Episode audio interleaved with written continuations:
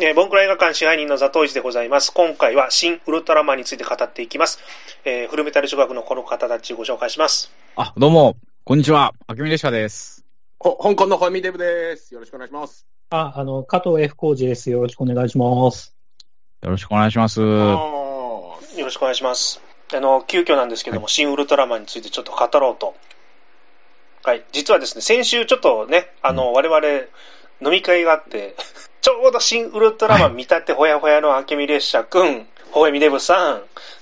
加藤さんというですね、で、私と長尾さん、ちょうどまだ見てなくてですね、はい、ネタバレができなかったので、本当申し訳ないなと思いまして。えなんかね、てっきり見てから、なんかその感想の飲み会かなと思ってたんですけどね。そうですね。うん。か加藤さん、わざわざその日をね、朝一番の回、家族置いて見に行ったそうです。子供をね、置いてね、奥さんに文句言われながらね、こう朝一 で、ね、来週もう一回集まって飲みましょうかぐらいの話してたんですけどですね。ねでせっかく喋るんだったら、もう、ポッドキャストで撮っちゃおうと。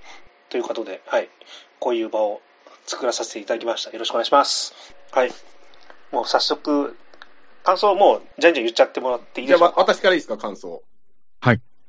私はもう単純にもシンプルにも面白くて、うん、で、まあ、矢継ぎ早に、なんていうんですかね、進んでいく展開と、この停滞しない物語は、なんかちょっとシン・ゴジラっぽいなと思って。で、まあ、シン・ゴジラもめちゃくちゃ、まあ、最高に好きだったんで、うん、で、あと、まあ、今回この、樋口真嗣だけども、まあ、紛れもなく、えー、作、庵野秀明の映画になってたかなと。で、うん、あの、例えばあの、トビー・フーパーが監督した、ポルターガイストってほぼ制作のスピルバーグが作ってたみたいな感じだったと思いますけど、うん、まあなんかもうもはや監督樋口真嗣で、だけども庵野秀明の映画だったかなと。あと、えっ、ー、と、まあちょっと話変わるんですけど、前田明が格闘家を目指した理由っていうのが、あの、うん、子供の時にこの初代ウルトラマンの最終回でゼットンにこのウルトラマンがやられたシーンを見て、うん、まあ、その俺があだを取るっていうことで、この少林寺拳法を習い始めたっていうエピソードあるんですけど、で、今日僕、その今回映画館見終わった後、エンドロールが終わって、この劇場の明かりがついた時にですね、この開校一番、この小学校低学年ぐらいの子供が父親に、ああ、面白かったね、お父さん、みたいなことを言ってたんで、うん。この、なんていうんですかね、その子供ご、子供に刺さる、これやっぱウルトラマンっていうのは、この子ど子供の何か、心に何かを灯すものなのかなと、この改めて思わされたなっていうところで、もう僕はもう完璧にいい映画だったなと思ってます。大好きです。はい。ありがとうございます？僕はね、やっぱり、第一印象というか、まあ見、見終わった瞬間はやっぱ面白いなと思いましたと。うん、で、先ほど言った通り、ちょっと、まあ家にね、まあ一人で見に行って、朝一で見に行って、家帰って奥さんと子供に、実際面白かったって聞かれた時に、うん、いや、面白かったとは言ったんですけど、うん、なんかこう、やっぱり、僕はもやもやするし、うん、なんかこれ素直に手放しで、面白かったって言っていい映画なのかなと思ってましたと。で、それがね、何かなと、ちょっと話長くなっちゃうんですけど、何かなと思ったのが、やっぱ出だし、これネタバレしても大丈夫なんですか、大丈夫です。その、オープニング早々、ね、例のロゴが出てきて、はい。あ、シンゴジラ、え？シンゴジラ？みたいな感じと、そのウルトラ Q の説明と、このカット割りのスピード感とか、うん、まあ、家督隊とかが出てきて、まあ、すごいスピード感あって、うわ、シンゴジラみたいなウルトラマン見れるんだと思って、超ワクワクしたんです、僕は。ワクワクしたし、ドキドキして。で、ただ、そのザラブ星人が出てきたあたりから、やっぱりこう、めっちゃウルトラマンじゃんと思って。うん、っていうのは僕は、あの、一応なんかね、あの予告編にズラブ星人とメフィラス星人出てきてたから、うんうん、前もって、あの、見てから見に行ったんで余計にね、こう、あ、まんまウルトラマンじゃんと思って。うん、でただ、ウルトラマンを否定するつもりなくて、で、それで思ったのは、シン・ゴジラは結構リーマジネーション的に、この題材がありながら、その題材を使いながら、別の作品、えーと、うん、別のゴジラを撮ってるというか、うん、ああの解釈のゴジラを撮ってるけど、シン・ウルトラマンは本当にウルトラマンやりてんだなって、う。ん、ウルトラマンそのものをもうリメイクしたいんだなって、だから前半に思った印象と後半、後半というか、まあ中盤以降というか、前半に思った印象と、それ以降で、なんかちょっと作品の、作風がちょっといろいろ違うかなと思ってて、そういうなんかももやもや感が今もあって、あさってに息子と見に行こうと思ってるんですけど、もう一回、そう、再確認しようかなと思ってます。おおはいはいはい。なるほど。なるほど、なるほど。すいません、長々と。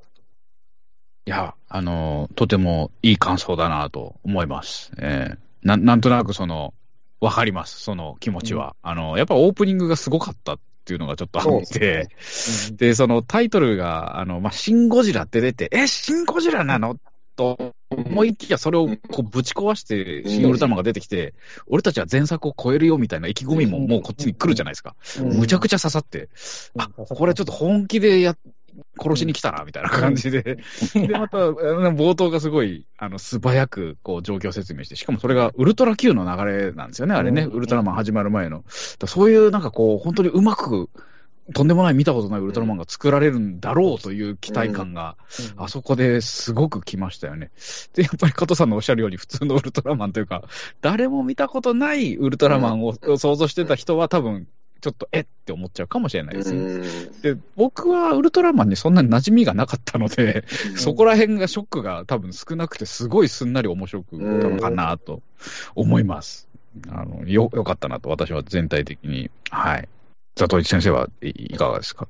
僕も明美さんとほぼ近いんですけど、あの、これって本当期待しすぎる同窓会になっちゃうパターンじゃないですか。で、まあ、リアルタイムしてるおじさんたちはうるさくなってしまうのは仕方ないと思うんですけど、うん、で、もちろん私も子供の頃見てたんですけど、ウルトラマン。うん、思いっきり内容忘れてたんで、もう完全にフラットな立ち位置で見れたんですよ。だから、あの、過去のエピソードの、まあ、総集編的な感じでやってるとこもあったんだけど、うん、全然あの、覚えてないんで、むちゃくちゃ新鮮な感じで見れたんで、ものすごく正しかったんですけど、ただね。その辺もなんか、前知識があった方がいいのか説と、前知識というか、その、新鮮なフレッシュな状態で見た方がいいのかっていうのも僕もずっとな、なんだ、どっちがいいのかな？うん、僕が見たときは、その後ろの観客の二人組が、わけわからなかったみたいな言い方。をあ、そうなんだ。で、でもそれは、なんかもしかしたらウルトラマン知らないからなのか、それともなんか、普通に、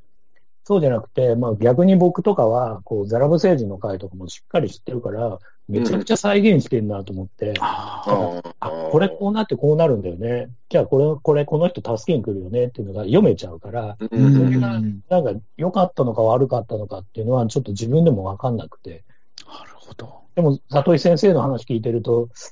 なんかフレッシュな状態で見た方が実は良かったのかなとか。うん。ね、まあ、やりすぎると今度、おじさん接待映画になっちゃうと、次の世代を無視しちゃうから、それだったらもうそこはあんまりこう 見すぎないような感じでやってるのかなとも思ったんですよね。新しくあの新規のお客さんを入れるためにっていうのも。それだとやっぱ子供に受けたりするっていうのは、まあその初見の人が全くゼロ、ゼロに楽しめるっていうのは、やっぱこれはまあそういう映画なんですかね。まあ、なんかあの、作る意図というか、こう、スピリット的に言うと、あの、パンフとかで、樋口監督が書いてたのが、自分たちが最初に浴びた時の、あの、感動とか驚きを今の人たちにちょっと伝えるには、どういうふうに撮ればいいかみたいなのをかなり、あの、据えて、あの制作したっていうのをなんかおっしゃってて、それはなんかすごい成功してるんじゃないかなと思いますけど、ね、だからこう、小ネタをいっぱいぶち込むとか、そうやると、本当にファンサービス映画になっちゃって、しかもなんかその、いろんなネタ入ってるでしょ、どうですかみたいなだけの映画になるのはちょっとやばいと。まずいので、あの、まあ、似てるところは似てて。で、例えばその怪獣、CG だからいろいろ飛躍した表現が可能なんだけど、うん、やはりちょっと中にこう着ぐるみ感も少し残して、うん、あの、本来の生物だと足の向きはあんなベタ付きにならないで、後ろ向きに逆関節になるんだけど、もうあえて、あの、本当怪獣らしさは残したとか。ただ、まあ、あのね、Z のデザインとかはかなり飛躍して、人っぽい感じのね、えー、やってたりとか、ちょっと飛ばしてネタバレしちゃいましたけど、すごい、なんかその、ところどころフックもあって、すげえいい映画だなと思いますけどね。あ、ちなみにちょっと質問なんですけど、あの、明美さんと加藤さん、お子さんいらっしゃるじゃないですか。今、ウルトラマンってやってるんですか？でも最近終わったのがウルトラマン Z トが終わって、めちゃくちゃ人気があって、僕の子供も風呂場で一緒に iPhone で見てて、まあ、すごい面白いんですよ。で、僕3話ぐらいまで付き合ってたんですけど、勝手にもう、あの、息子を見ちゃって全部。あの、僕置いてかれちゃいましたね。最近すごいですね。僕も、子供、今上の子、上の子が、あの、男の子10歳で、下の子はもう女の子なんでウルトラマン一切見ないですけど、上の子は2歳とか3歳の時はめちゃくちゃ見てて、うんその数年間はすごく見てましたと。で、あれですね、あの、ウル、テレビシリーズが一時期なくなってて、ウルトラマン。うん、ウルトラマンゼロとかが、この映画とかでちょっと人気が出始めて、で、そのウルトラマンゼロの後にウルトラマン銀河ってあるんですけど、銀河が低予算なんですよ。もうずっとね、のっぱらで戦ってるような。へー。映画でものっぱらで戦ってるんで、過去の着ぐるみを使って昔の怪獣がいっぱい出てくるみたいな。へ低予算のテレビシリーズ、ウルトラマンテレビシリーズがあって、銀河、で、銀河が成功したから、まあその後、オーブとか、ウルトラマン ZX とか、うん、いろいろ、ジードとか、出たんですけど、まあその辺までは僕も子供としっかり見て、毎年、あの、えっ、ー、と年末は東京ドームシティでウルトラマンフェスティバルを見たりとか、あの、映画も見に行ってますね。なんで、今、むしろ今スーパーセンターより、ね、ウルトラマンの方が人気っていう説ありますよね。そうですね。やっぱりあの、最近の流行りなんですけど、過去のヒーローとか怪獣の力を借りて戦うっていうあのアイディアがもう抜群に面白くて、しかもおもちゃも売れ続けるので、過去のコンテンツをずっと使えるんですよね。こうなんかセブンと太郎を合わせて、ちょっと違うウルトラマンに 変身するとか、ね、あの、セッティングして。あ。あれはちょっとすごいやばいアイディアだなと思いました、妖怪ウォッチみたいに、怪獣の裏になんかね、うん、変なマーク入ってて、それをね、はい、変身のやつにはめると声が出たりする、怪獣の鳴き声と、怪獣に変身できるっていうおもちゃもあって、その辺とかも、だから、ウルトラマンの魅力の一つは、やっぱり怪獣がすごい魅力的で、それは仮面ライダーもスーパー戦隊も、バルタン星人とかレッドキングみたいなメジャーな敵っていうのはあんまりないですけど、うん、やっぱウルトラマンのすごさですよね。うん。一応フォーマットは変わってないんですか？はい。あの、ごめんなさい。一応フォーマットって変わってないんですか？あの、怪獣が出てきて、あの、科学特捜隊的な人たちがなんとかやるんだけど、もう、やばいっていう時に、ウルトラマンが助けに来る来てくれるっていう、ああいう流れは一緒なんですか、えっ、ー、と、その復活したその銀河とか、うん、えーと、は低予算で学生が普通に変身してて、科学特捜隊みたいなのが出てきたのは、その評判が良くなって、その後期みたいなのが始まった時に確か出てきたと思います。うん。ただ、ただ基本的にはやっぱりああいう感じは、踏襲してますよね。うんうん、最後、ウルトラマンが出てきて、まあ、解決してくれるような。うん、あとはね、あの、ジョジョの第5部のあの、マフィア編みたいな、ディオの遺伝子を持つ主人公みたいな感じで、ウルトラマンベリアルっていう、こう、悪いウルトラマンがいるんですけど、ベリアルの遺伝子を持つ正義のヒーローも出てきて、こう、ね、悪の力と正義の力で、こう、狭間で悩むみたいな、結構、あの、バットマン的な、あの、重いテーマを、結構かっこよくね、描いてたりはしますよね。そう、そうなるとなんか、常にこの前のものが意識されて作ってるんですね。その全く話が関係なくなってるわけじゃないんですね。はい。基本的にその、ウルトラマンゼロもセブンの息子だし。うん。で、セブンからえっ、ー、と、教育受けたレオが、今度、ゼロの教育をしてるとか。おこんな話でいいの？いや、これなんでこの質問したかっていうと、逆に今見てる子供たちが、シン・ウルトラマンを見たときに、あの、地味すぎるとかあるのかなっていう、ちょっとそこが心配だったんで。どうだろう。ああ、でもなんかその、例えばバトルとかで言うと、うん、やはりこう、エフェクトとかは本当にド派手で、それこそね、ちょっと変な例えになっちゃいますけど、パチンコで大当たり来る時の演出とか、光と音がもうビカビカですごいじゃないですか。ああいう感じのもう、とにかく派手でかっこいい、あの、歌舞伎の見栄を切るじゃないですけど、本当にね。後ろ振り向振り向いて、その後ろで爆破がドーンみたいなね。はい、うん。もう。なんかあれね、アクションもワイヤーアクション系のものが多くて、あの、なんだろう、本当にジャッキー・チェンのサイクロン Z の最後の蹴りみたいな感じとかが、バンバン出てくるような、巨巨人なのにそんな動きなんで、テレビシリーズではそんな感じのアクションにはなってるんで、あの、今回のシン・ゴジラみたいな、こう、ね、初代を意識した動きとはまたちょっと違いますよね。うん。うんそれで言うと、今回、なんかこう、なんだろう、すごいびっくりして面白かったのが、その、ウルトラマンの動きがちょっとこう、キモい瞬間がところどころあったじゃないですか。こう飛んだこの体勢のままこう戻ってきてぐるぐる回り出すみたいな、最初のアクションで、あこれはとんでもないことをやり始めたぞと思って、やっぱこう人間の理解が及ばない外宇宙のね、外星人っていうのはこういうものなんだみたいなのをこう一発で分からしたっていう、いいカットだなと思いました。あれ、あれあの、ちょっと、これやる前にテレビシリーズつまみ食いしてたんですよ。ありました？あんな感じで。ああったんですよ。あ、あったんだ。だから元ネタリスペクトして、ああいうやり方をしてたんだね。でもそうですね。ああいうぐるぐるあったんですね。なんかウルトラ、偽ウルトラマンとかにこうチョップして、いたたたたっていうのとかもあれです、あるんですよね。あれ、庵野監督があのシーン大好きだって言ってて、なんかアマゾンプライムの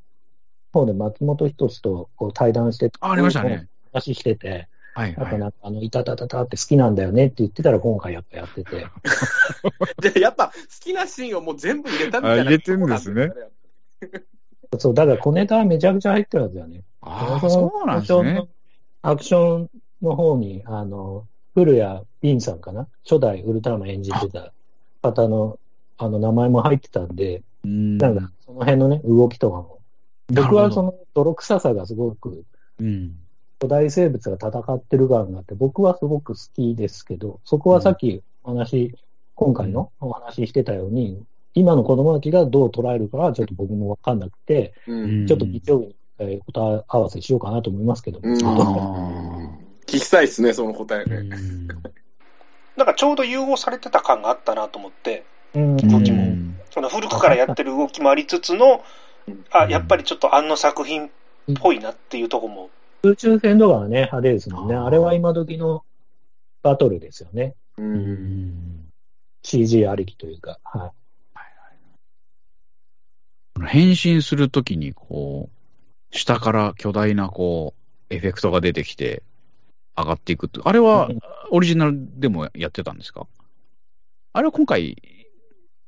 新たな試みみたいな感じなのかしら？あ、私見れたのが、ごめんなさい。あ、僕喋っていいですか？あ、どうぞどうぞ。いや、私見れたのは、あの、今回拾ったエピソードあったじゃないですか。はいはい。あの、エピソードだけをちょっとテレビでテレビシリーズを見てただけなんで、ひょっとしたら他の回でやってるかもしれない。可能性もある。なるほど、なるほど。はいはい。いや、でもあそことかすごいかっこよくて、あ、あんな風に見せるんだと思って、結構グッときちゃいましたね。ああいうの見せてくれるだけでももう本当に得したわ、みたいな感じで うん、よかったっす、ね、でもこれって、あの、僕、すごい、それこそ先週聞きたかったんですけど、はいはいはい。あは先週、本当は飲んだ時に、その分、うんうん、え、どうでしたってやっぱ聞きたかったんだけど、4人とも、今話聞いてると、4人とも基本的には面白かったというのが感想ですかね。うん、そうですね。そうですね。長浜さんがね、ちょっと、まあまあだかなぐらいな、ちょっと若干。LINE で辛い、辛いで感想が来てましたよね、ちょっと。若干辛かったっすね、なんか。えーうん、でもそれすごい気持ちわかるな。まあその、楽しかったけど、別にそんなにみたいなね、やっぱりシン・ゴジラのやっぱりあの勢いは、まあ感じなかったんじゃないですかね。そこまでこう、はっきりは言ってないですけど、うん、なんかそう言ってましたね。うん。ちょっとね、さ、遡れば。まあまあ、あの、かいつまんで言うと、面白い部分もたくさんありつつ、うん、特にオープニングと山本メフィラスパート、トータルの評価は、うん、ちょっと低いかなぐらいな感じだったそうです。はい、はい。はい。あの、例のね、あの、時和荘的な人物、寺さんであり、時和荘である、ね、ちょっと概念としての存在の K さんという、我々の恩師に当たる方がいらっしゃるんですけど、えー、その方の感想はおおむね高評価と。えー、ただ、後半のゼットンパートの盛り上がりのなさが惜しすぎる、68点と。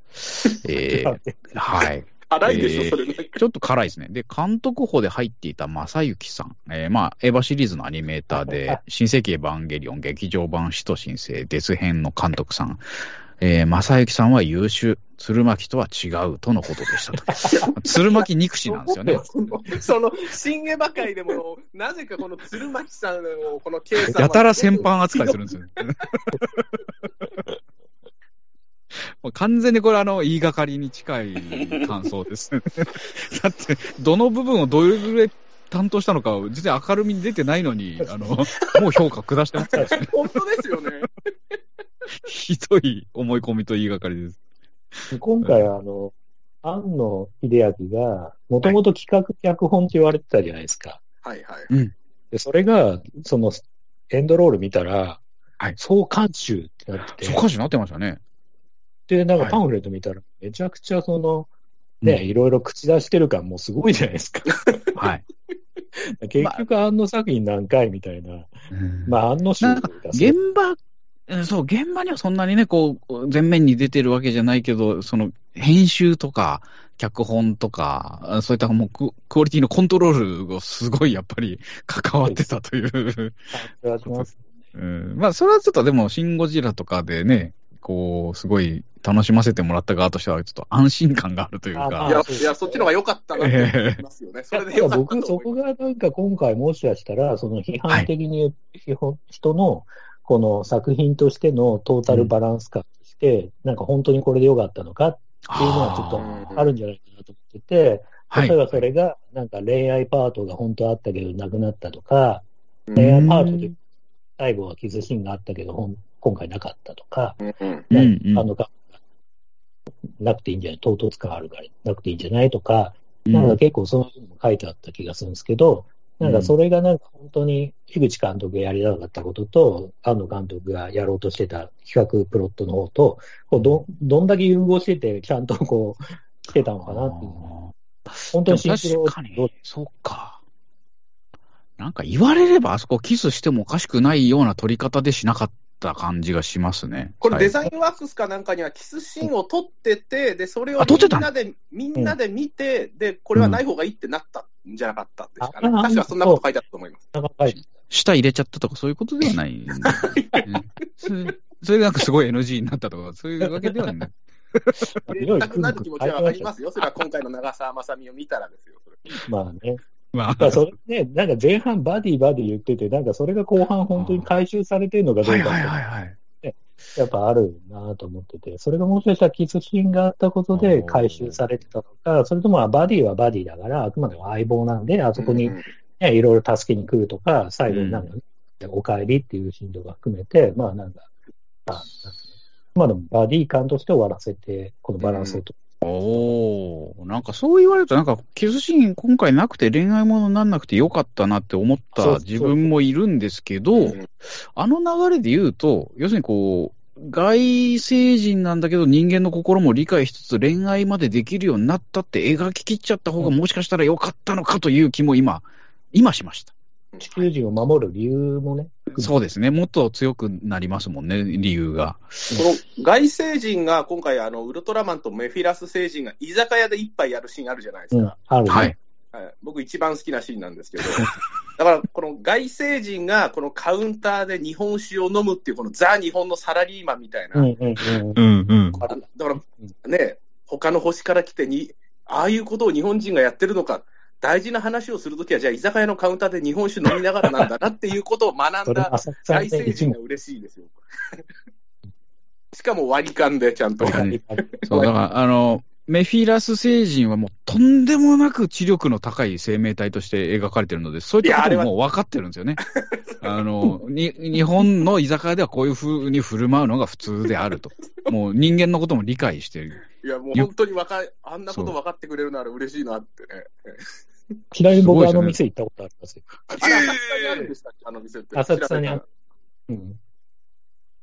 2店舗ありますけど。ああ、そうなんです、あ、そうなんですか。うん。居酒屋のね、大将が白石和也監督でしたっけあそうなんですかあのシーン。そうなんだ。あのね、亀尾出演的な感じで。うん。そうそういい店ですよね。あそこも、こう、日本のわびさびを分かってる感じですよね。あそこをチョイスするっていうところが。いいですね。まあ、メフィラス星人が店決めたっぽいですよね、きっとね。そうでしょうね。そうでしょうね。はい、間違いない。食べログかなんかで予約入れてるはずですよ。うん。なんか話しやすそうなね、感じしますもんね。うん。そうですね。カウンターでね。うん、うん、カウンターで。いやー、すごい。面白い。と、なんかこう、グッときたシーンとか、皆さんなんかあったりするんですか？なんか、私が聞いちゃってなんなんですけど。まあ一番ベタですけど、一発目のスペシウム光線を、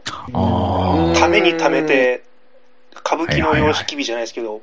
今からお客さんに出しますよってもったい振るのが良かったなっていう。よかったっすね。なんか予告でもね、出てましたけど、やっぱり実際大画面で見ると本当にかっこいいなと思いましたね。うん。グッときたというか、まあ、そこは難しいところなんですけど、とにかく今の CG でウルトラマンをちゃんと描いてくれたっていうのはすごく嬉しい。あはい、そこは単純にただただ嬉しい。やっぱりウルトラマンってて、ね、特撮の味っていうのはあるのは十分分かってて、うん、で、それはね、今、リアルタイムでやってるウルトラマンも基本的には模型使ってて、で、僕の頭の中ではもちろんその、巨大生物として買う、なんだろう、あの、認識してるというか、頭の中で。ドットのドラクエをリアルに感じてるような、こう頭、脳内でこうリアルに感じてる感じはあったけど、それがちゃんと今の CG で描かれてるっていうのは、まあ、やっぱ嬉しいし、怪獣がちゃんとこう巨大化あるっていうのは純粋に嬉しいんで、ちょっとどこのシーンっていうのはちょっと難しいですけど、ちょっと CG 問題はまた別でね、あるかなえ、明美さんはどのシーンが好きとかってあるんですか？僕やっぱあの、変身のシーンをしっかりこう、土正面から見せてくれたっていうところと、うん、あとあの、なんか今回いろいろ取り出されてるフェチいシーンはそんなに好きじゃなくて、あの、まああってもいいんだけど、うんなんかた、ただのフェチシーンになっちゃってんなって思って、なんかこう、まあ、匂いで追跡するっていうのはもう、ね、いいと思うし、あの、その思考も、性癖も全然理解できるんですけど、うんあそこ、そんなエロティックに描かなくてもよかったかなっていうのはあります。うん、面白かったですよ、見てて。で、うん、あと、いちいちケツ叩くっていうのもね、その、まあ、キャラクターの造形としてありかなと。ちょっとまあ、どっちかというとなんかおっさんみたいなね、こう、強さを感じるから、長澤まさみさんもすごくいい役柄だなと思いましたけど、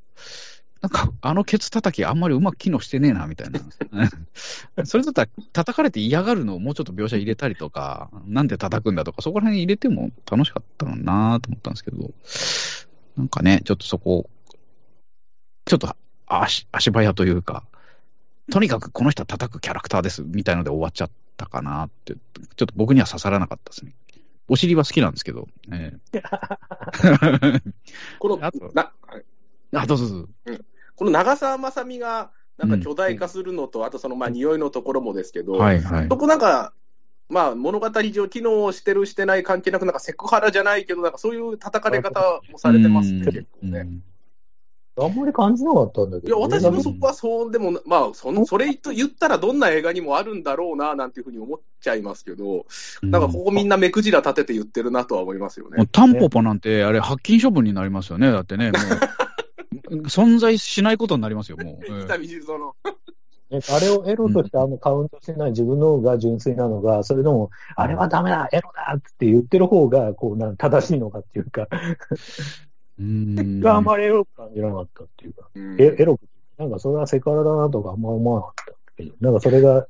嫌いになってないのか、自分が。まあ、あの長澤さん巨大化するところはちょっとエッチいなと思ったんですよね、やっぱりこう、アングルもいろいろこう、美味しいじゃないですか。下から見上げたりとかできるし。で、長澤さんで言うと、そのゴジラの2作の映画で小美人やってるんですよね、モスラを呼ぶ。うんあのファ、ファイナルウォーズとゴジラ、モスラ、えっ、ー、と、メカゴジラのやつかな。で、えっ、ー、と、インファント島のあの、双子の小人をやってて、ちっちゃいのもやるし、大きいのもやるんだ、この人と思って。どっちの長澤さんで抜きたいかっていうと、やっぱりちっちゃい方がいいかなっていう感じですね。なんか、あの、肩乗っけて歩いたりできる。大きい方あ、すみません、ね。僕大きい思う。大きいのはちょっと魚魚しきれないんで。ちょっと大丈夫ですね。掃除とか大変そうじゃないですか。メンテがちょっとね、あの、食費もかかるんで、えー、ちっちゃいとなんかもう本当ジュース1本で2ヶ月ぐらい生きるんじゃないですかね。うん、脱脂麺かなんかに含まして。すいません。えー、まずい。まずいことに、ちょっとね、えー、炎上でこの番組もう終わるかもしれない。さっきもね、長澤まさみセクハラ問題って言って自分がセクハラって言って自分で言って自分でもっと怪我すというね、こう、ちょっとなんか、すいません。えー、フェフェチシーンとだったかな。まあまあ、でもちょ、ちょうどだからバランスが良かったのかしら、どうなのかしらみたいなね。うん、うん、最初、長澤まさみさんがあの、巨大化して出てきたとき、あの、うん、スーツの CM みたいでびっくりしちゃったですね。ああ、確かに。そういう CM みたいな感じで、ね、春山とかにありそうな。コラボしても良さそうですね。でもあれも元ネタあったんですよね。藤隊員がでかくなるっていう。あ、そうですね。でかくなると、エベラ星循環なんか、そういう、なんか、なんだろう。巨大富士隊員があったんだから、長澤まさみ巨大化させればよかったのに、みたいな、こう、言いがかりはこれで完全に封殺できてるわけですよね。なんか、うん、なんかその点では良かったのかな、思いますね。うん、あとは人間をね。あ、ごめんなさい。デザインワークスに書いてたか分かんなかったですけども、で、でかくさせたいっていう意思はあったっぽいですよ。もう最初から、この女性隊員を。まあ、あの、脚本上も機能はしてますよね。ベータカプセルで人間を兵器化するっていうね、あの核がありましたから、はいはい、すごいうまくいってるかなと思います。まあ、重要なシーンではありますよね。うん。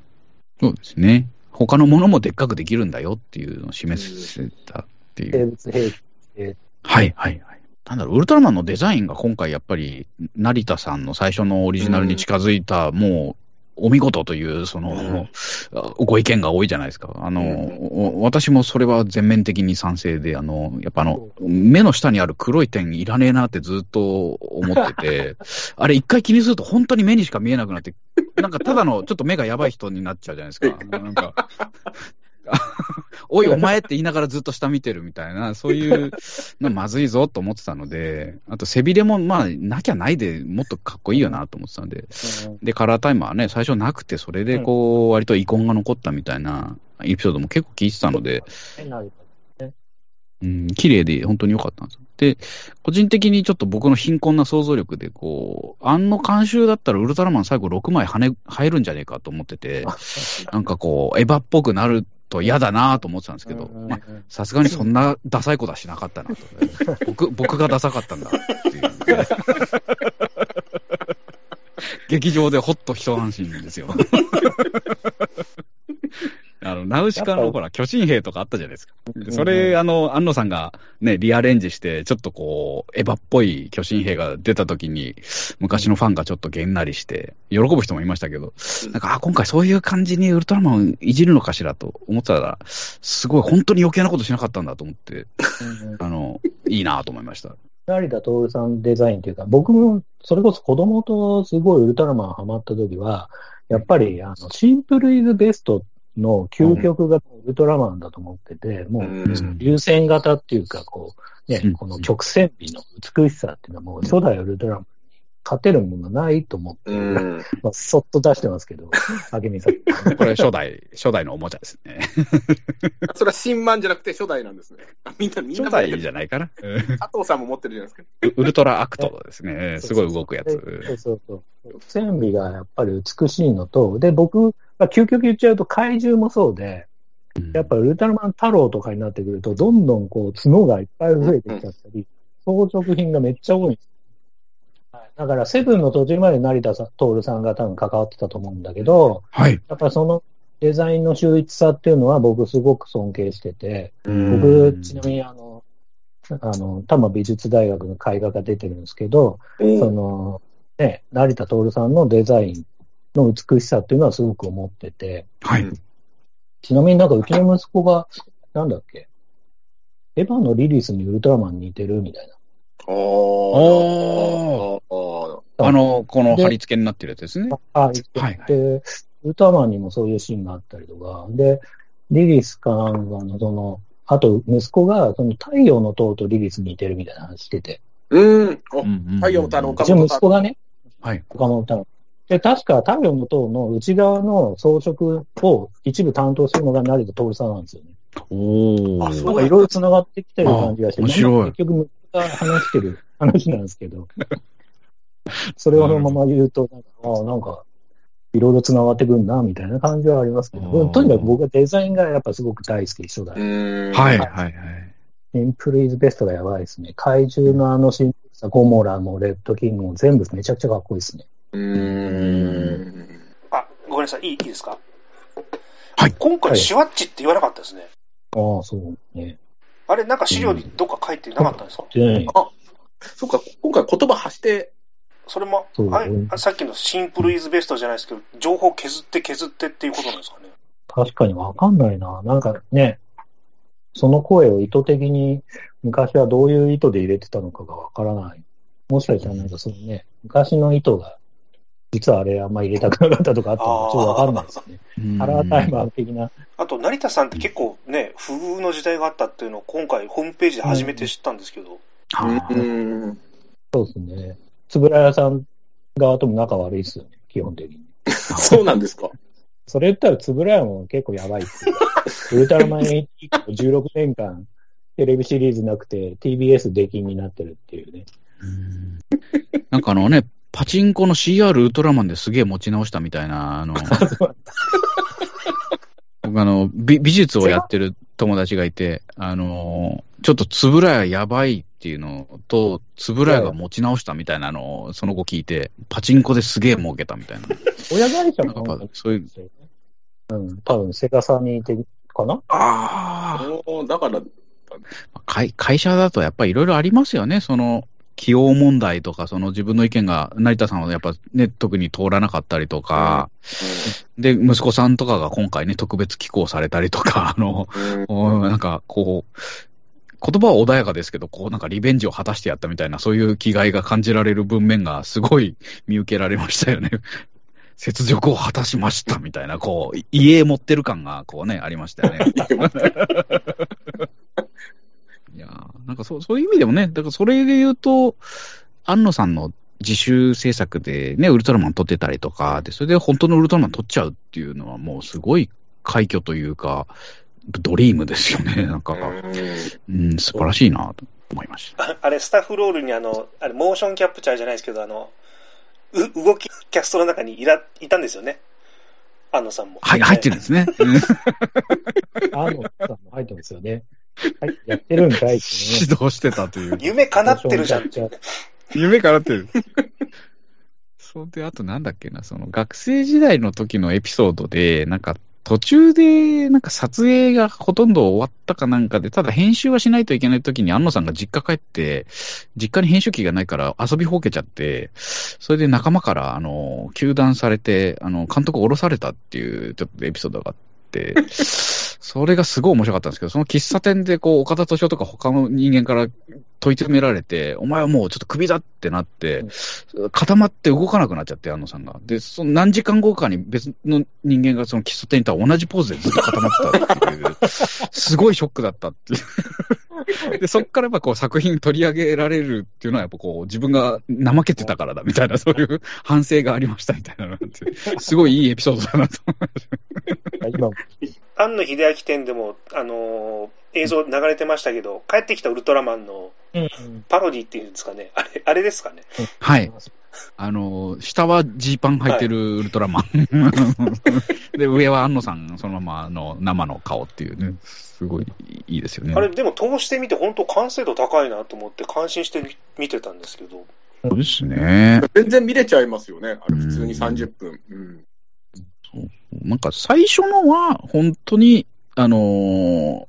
シンプルな何分間かのやつを撮って、どんどんブラッシュアップして、あの形になったっていう、そのいきさつもすごい面白いし、いいっすよね。今度なんかね、なんかメディアでちょっとずつちょっとずつ、こう、ね、手に入るようになってるから、あの今度、新ウルトラマンね、なんかこう、ディスク出た時に、そういった全貌が全部収録されるんじゃないかな、みたいな、淡い期待がありますけど。日光の微笑みデブさんとかは、例えば僕、今、あ、てか僕は70、1975年生まれで、はい。1歳の時にウルトラマン80とかあって、ああ、あった。ザ・ウルトラマンとウルトラマン80あって、で、仮面ライダーも当時スーパーワンとかスカイライダーって、なんつうかな、ね、スーパー戦隊もあったし、なんかヒーローがちゃんといた時代に生きれた。子供時代を過ごしたんですけど、うん。ミデビさんとかって、年代的にど、どんな感じなんですか？ウルトラマンとの関わりっていうか。いや、83年生まれの人間って、結構その、ウルトラマンがその、あ、合間ぐらいやってない時代なんですよ。そのその思春期とかウルトラ、あの、ウルトラマンとか見るような年齢の、その小学生ぐらいの時っていうのは。だから、ただその時はもうもちろん DV、あの VHS とかのレンタルが盛んだったんで、普通にその小学校低学年の時は、その初代ウルトラマンとかセブンは、その、ちょこちょこ借りて、なんか、親が、なんかレンタルビデオ屋焼いて、なんか借りなよって言われて、見よう、じゃあ、ちょっとウルトラマンとか見るかって言って、クリック、それはウルトラマンとか仮面ライダーはそこでちょこっと見てました。ただ、その時の記憶で言うと、仮面ライダーとかよりもウルトラマンの方が僕は好きで、で、仮面ライダーの方が怖い感じがしたんですよね、例えば。うんなんかあんまりポッなんかその楽しい感じがなくて。で、今今よく思い返したら、うん、あの、当時のその、科学特捜隊のメンバーの、ああいうちょっとしたひょうきんなやりとりとか、うん、ああいうのが子供心にその、あの、あれプラスウルトラマンの戦いが面白かったんだなっていうのを最近気づいて、で、仮面ライダーって多分そんなあんま楽しいというよりも、まあ、孤独ですよ。怖いですよね、うん。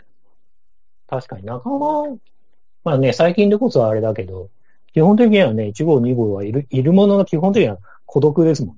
ですよね。なんか、だからそれが、ウルトラマンのなんか楽しさっていうのは、その、ちょっとみんなのチチーム感っていうんですかね。うんうん、だから今回の新ウルトラマンは、その、なんていうんですか、あの、家督隊のメンバーっていうのも結構、あれも楽しく見れたかなと思いますね。うん。うん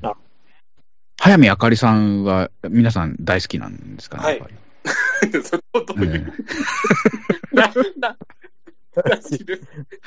僕あのー、全然あの、ご本人にこうね、何かこう思うとかないんですけど、あの、あんまり顔がちょっと好きじゃなくて、えー、これ、あの、まあ、ルルッキズムっていうね、ものが今あるらしいんですけども、こう、役者さんである以上、ルッキズムからは避けられないので、ちょっとあえて顔の造形についてちょっと一言申し上げたいですけど、顔がウルトラマンに似てるんで、あの、ちょっとノイズでしたね。あのねウルトラマン見てんのにウルトラマンに似てる女優がいるっていうのはちょっとこれまずいぞと思って、これ完全に、あの、配役のミスですよね。ミスキャストです。これ問題あるようでしたら、あの、全部 P してもらって、本当に。多分あれ、ウルトラの母枠みたいな。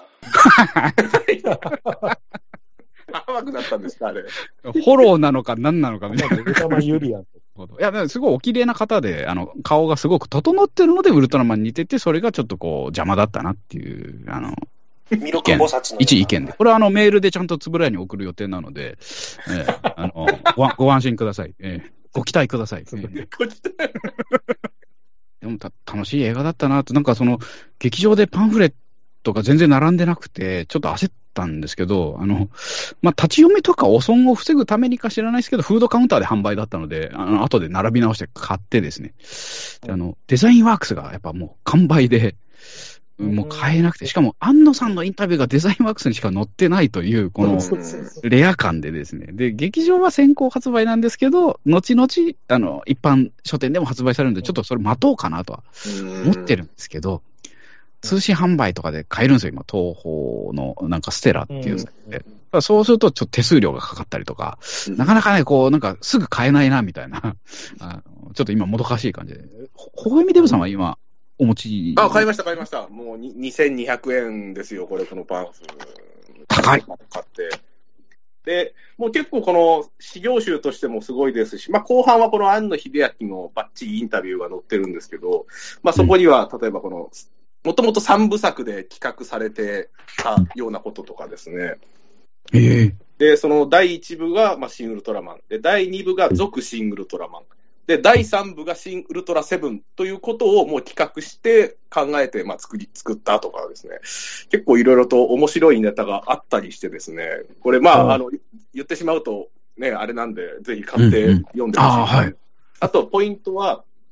今後、えー、安野監督どうされますかっていうインタビューの中で、えー、うんこの先は新仮面ライダーの完成に向けて注力するのはもちろんですが、うん、えー、その完成後、しばらくは世話になりっぱなしだった鶴巻監督への恩返しをしたいっていうことも書いてありました。おこれだから、鶴巻さんぶっ壊しちゃったから。鶴巻さん、あの矢吹城の最終、最後みたいな感じになっちゃってたじゃないですか、鶴巻さんが。ええーね、ドキュメンタリーで NHK の。本当にね、なんかこう、ハリボテみたいな感じになってましたからね。あの、青森のネプタみたいになってました。あの、もう、中身を全部吸い取られたみたいな感じで。ね、ネプタの状態からやっぱ人間に戻す作業をこれからあるのがするらしいですね。新鶴巻監督に新鶴巻です。それ、新鶴巻監督ですよ。鶴巻監督の新作を手伝うとか、そういう、あれなんですかね。多分そういうニュアンスで書かれてそれかも、食事の世話とか、こう、チューブを刺して、こう、ね。はい、廃 人になってしまった。そんなことない、そんな、なんか、新作のっていうニュアンスで書かれてますね。そういうニュアンスなんですね。なんか発作が起きるから、その度にこう押さえつけるとか、そういうわけではないんですね。そうん、まあ、それもあるかもしれないです、あるかもしれない。なるほど。いや、新仮面ライダーもね、ありますしね、そんな話まだちょっと最後の方にするべきですけど、なんかね、なんかやっぱり、すげえ仕事ぶりだなって思いますよね。本当ですよね。ね。全然気が早い話なんですけど、これ、自分ですごい巨額の金があって、庵野監督に次の新何々を取ってもらうとしたら何を頼みたいですか？いやー、いい質問だなここ数日考えてるんですよ。なるほど。僕から言っていいですか？はい。新デビルマン。おー。あ見たいっすね。あの、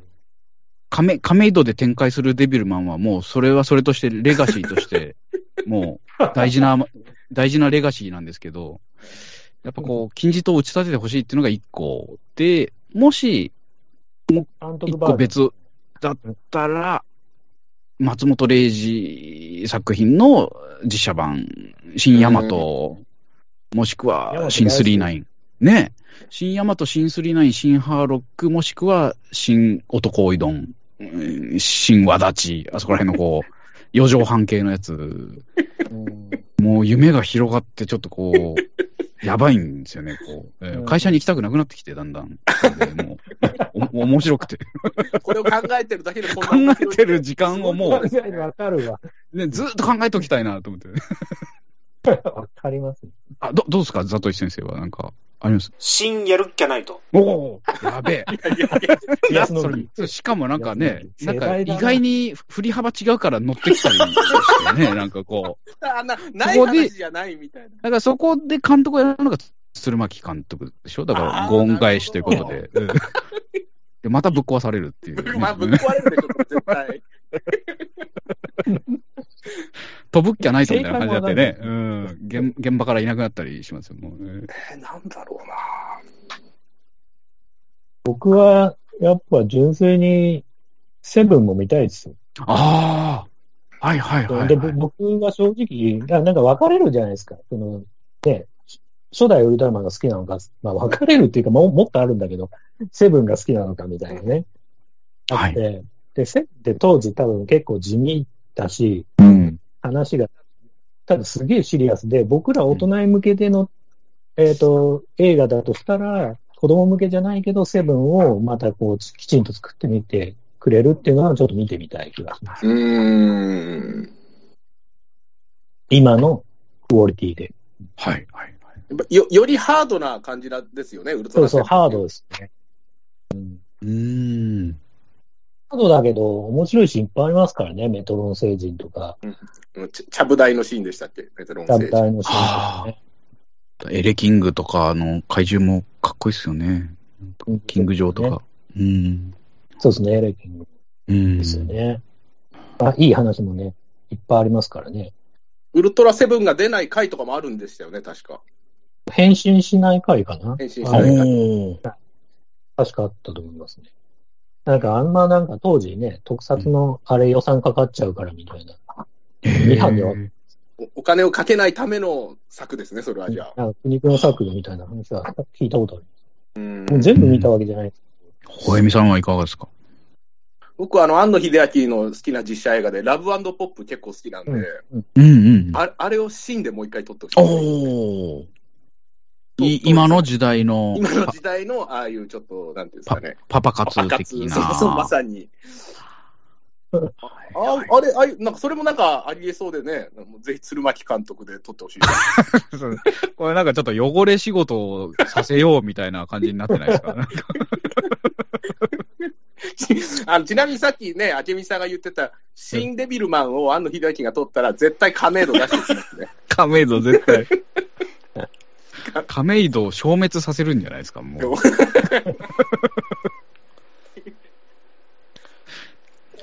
あの監督って僕すごいなと思ってるのが、個人的に僕、兄貴がいて、兄貴が結構すげえオタクなんですよ。へー。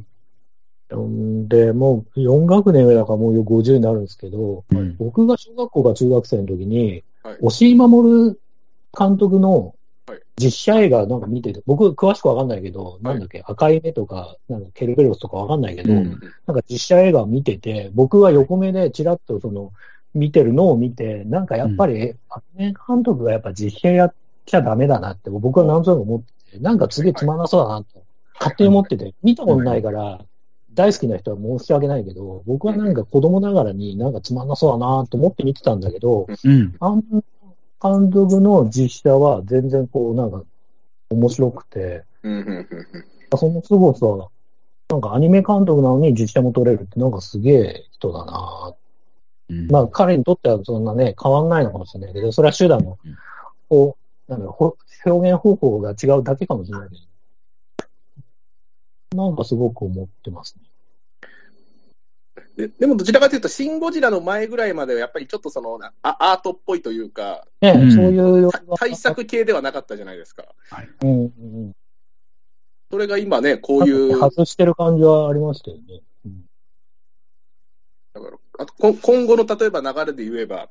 今回、その、新ウルトラマンの中に、あの、竹野内豊が出てきて、まあ、あの、シン・ゴジラの世界観とちょっと、クロスオーバーするような感じあったじゃないですか。はい、で、だから、ね、で、今この新ジャパンヒーローズユニバースですか？その、新シリーズがなんかすべて、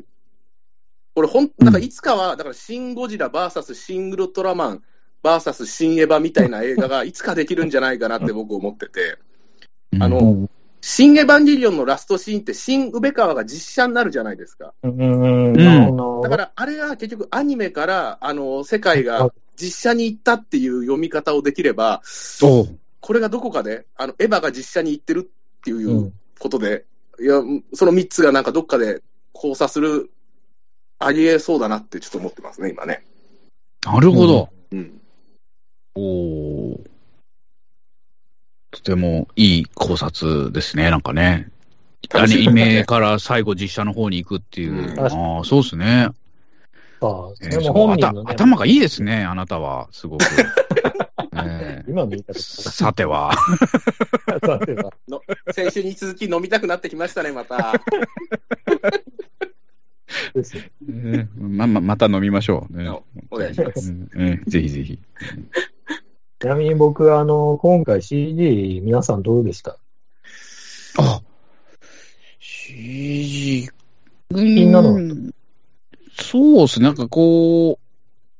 ああ、CG の良し悪しを判断できないレベルの人間っていうのもあって、あとやっぱり、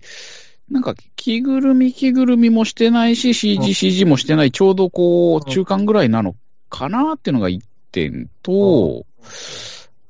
あとやっぱなんかあの、後でもパンフとか読んじゃったから、ちょっと後付けで保管しちゃってる面もあるんですけど、うん、なんかウルトラマンのあの、ツヤツヤ感、うん、そんなに気になんなかったなって、なんか結構テカリを相当気にしたって書いてあって、はい。なんかあの、映り込みがどうしてもやっぱ銀色だと出るはずなので、うん、じゃあ何映り込ませんのみたいなとこまで計算したらしいんですよ。確かにね、顔とかにね、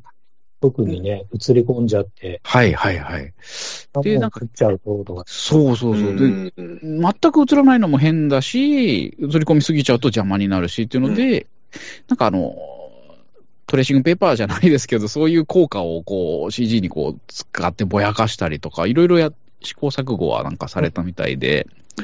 なんかそういう苦労話を知っちゃっったので、なんか、割と甘めに見ちゃいますね、今。それ見る前だったら、なんかあの、もしかしたら違和感感じながら見てたかもしれないですけど、うん、僕は怪獣自体は、その、時間的に超リアルで、超かっこいいなって思ってて、はい。で、ウルトラマンもやっぱり反射ってすげえ難しいんだなっていうのを、うん、まあ素人ながらにすごく思って、うん、まあ、やっぱパンフレットも書いてあって、うん、なんかそういう意味だと、なんかちょっと、なんかね、噂によるとね、シン・ゴジラの比べて予算が少なかったみたいな噂もあるじゃないですか、だいぶ少ななんからしいですよね。なんか結構苦労されたのかなと思ってる部分が、やっぱり CG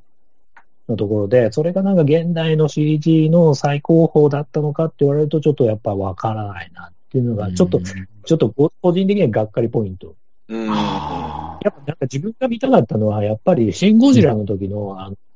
特に2回目上陸して湘南かどっかから出てきた、はいはいはい、上陸のシーンですよね、あの浜辺の。あの出てきて、あの車かなんかで、あたかも車が走ってて、それをゴジラを見上げてるようなシーンがあって、はい、まあ、僕はあのシーンすっげえ大好きなんだけど、ああいうなんか巨大感としてのウルトラマンを今回僕はあんまり感じなかった。うん。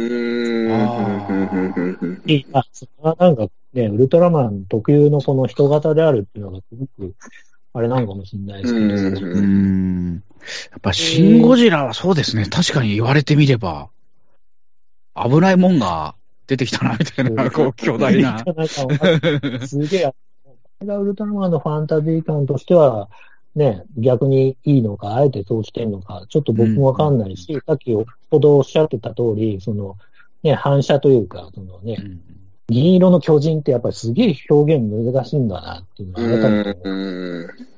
それがなんか、僕が一番見たかった、そのリアルなウルトラマンっていうのが、なんか再現されてない気がするなってはちょっと、う。ん、そこがね、ちょっとなんか、僕的にはちょっとがっかり。あの、予告編で見た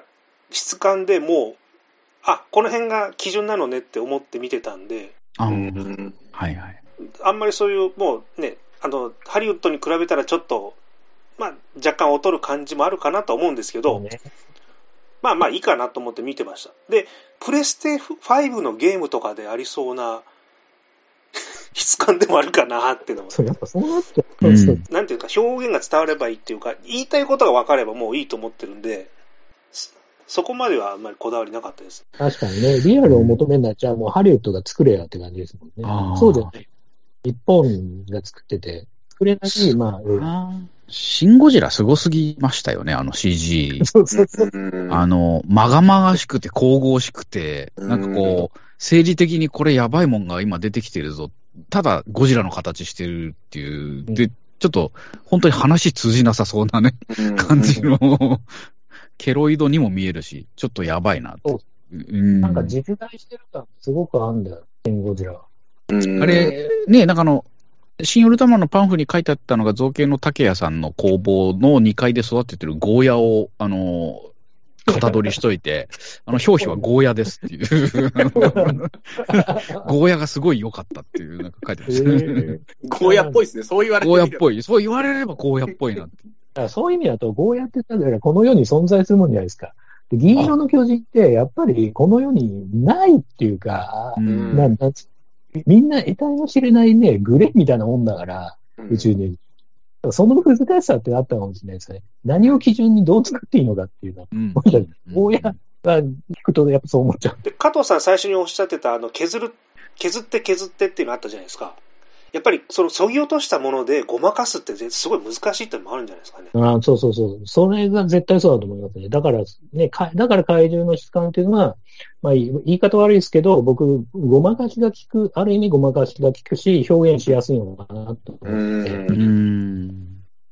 そうそう、テクスチャーやら何やらとかも含めて、いろいろ作りやすいんだろうなって感じはしますね。小泉さん、あんまり大丈夫でした ?CG とか。の、まあ、あの、さっき、プレステ5みたいだなって言われたらそう思いました。プレステ5ですね。やばいこと言っちゃった。なんか、やっぱりちょっとあの、なんかウルトラマンがと戦ったりして、ちょっとね、うん、なんか倒れたりするシーンのなんか、あの動きとかが、いや、確かに言うように、うん、ちょこっと、うんって思うことはありましたけど、ただ、でもそれが物語上で別に、あの、どうこうってことはないですけど、ただ、一つ引っかかるのは、この、シン・ウルトラマンのその制作費がシン・ゴジラよりも低いっていう点は、ちょっと僕、大丈夫なのかなって。これはやっぱりこのシン・ゴジラがヒットしたからこそ、このシン・ウルトラマンっていうコンテンツで東宝はもっと金かけるべきだと。そこでなんでその制作費をさらに落としてるのかっていうのは、ちょっとこれは会社としての判断は僕良くないなと思いますね。ここ勝負だろという感じはしますね。河村元気の映画撮ってる場合じゃないですわ。東宝の制作の人でしたよね。はい。思ったよりお金も集まんなかったんですかね。いやー、どうなんですかね。でも予算ってお金集まりそうな感じですけどね。これだけの座組なんだから。ねえ。でもその代わりね、こんだけ拡大労働省じゃないですけど、劇場もね、一つの場所でもいくつもスクリーンで上映してるから。いや、すごいやってますよね。そういう意味で言うと、あの、うん、僕、シン・ゴジラは奥さんと僕と息子、当時息子多分5歳ぐらいだったんですけど、うん、3人で行ったんですよ。はいはいはい。でも多分奥さんもゴジラ見てみたい、多分なって。で、シン・ウルトラマンは興味一切ゼロ。うんうんうん。女性が、まあ、別に差別じゃないですけど、うん、お客としてどんだけ来てくれるのかなっていうのはすごい気になりますよね。ゴジラ比べてね。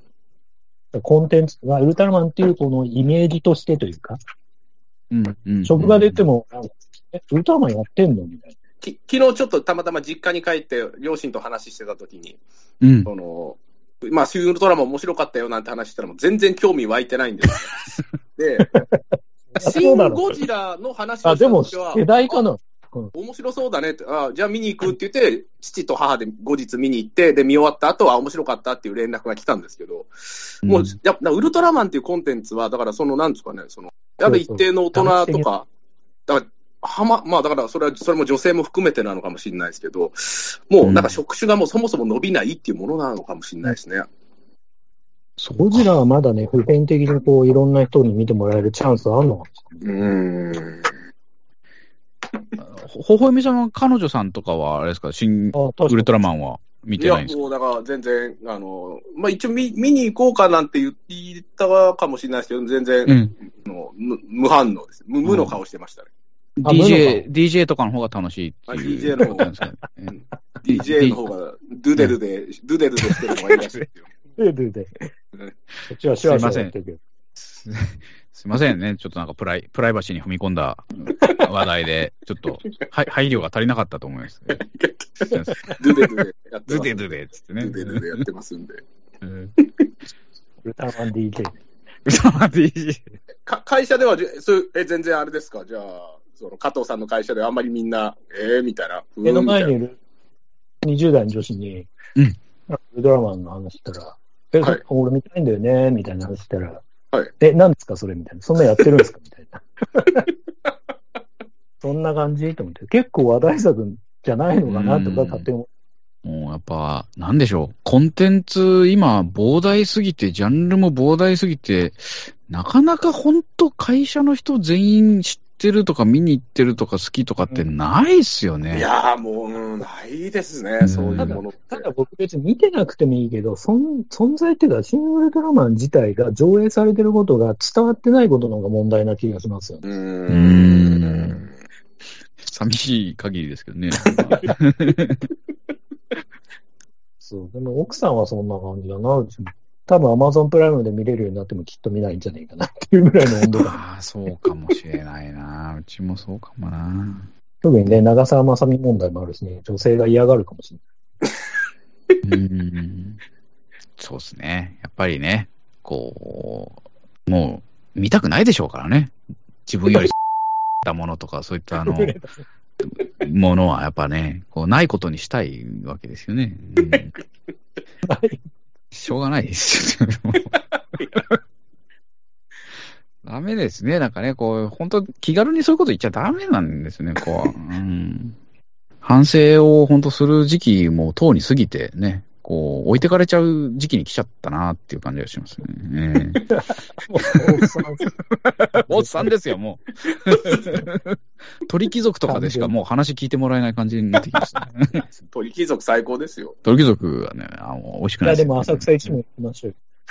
ああ、行きたい。あ、あ、そこでちょっっと飲み会やりましょう、また。飲み会やりましょう。じゃあ次回はね、あの、新ウルトラマンごっこしましょう。ちなみに個室もあるんですよ。えー、あ、個室もあるんですかえー。うちの息子も行ったことあります。あら。あら。いい、いいとこ行ってますね。いいですね。うん、島田先生と行きました。あお、島田先生と行ったすげえ。あららららら。もうザ、ザトイさんが羨ましがりますよ、それ。うん。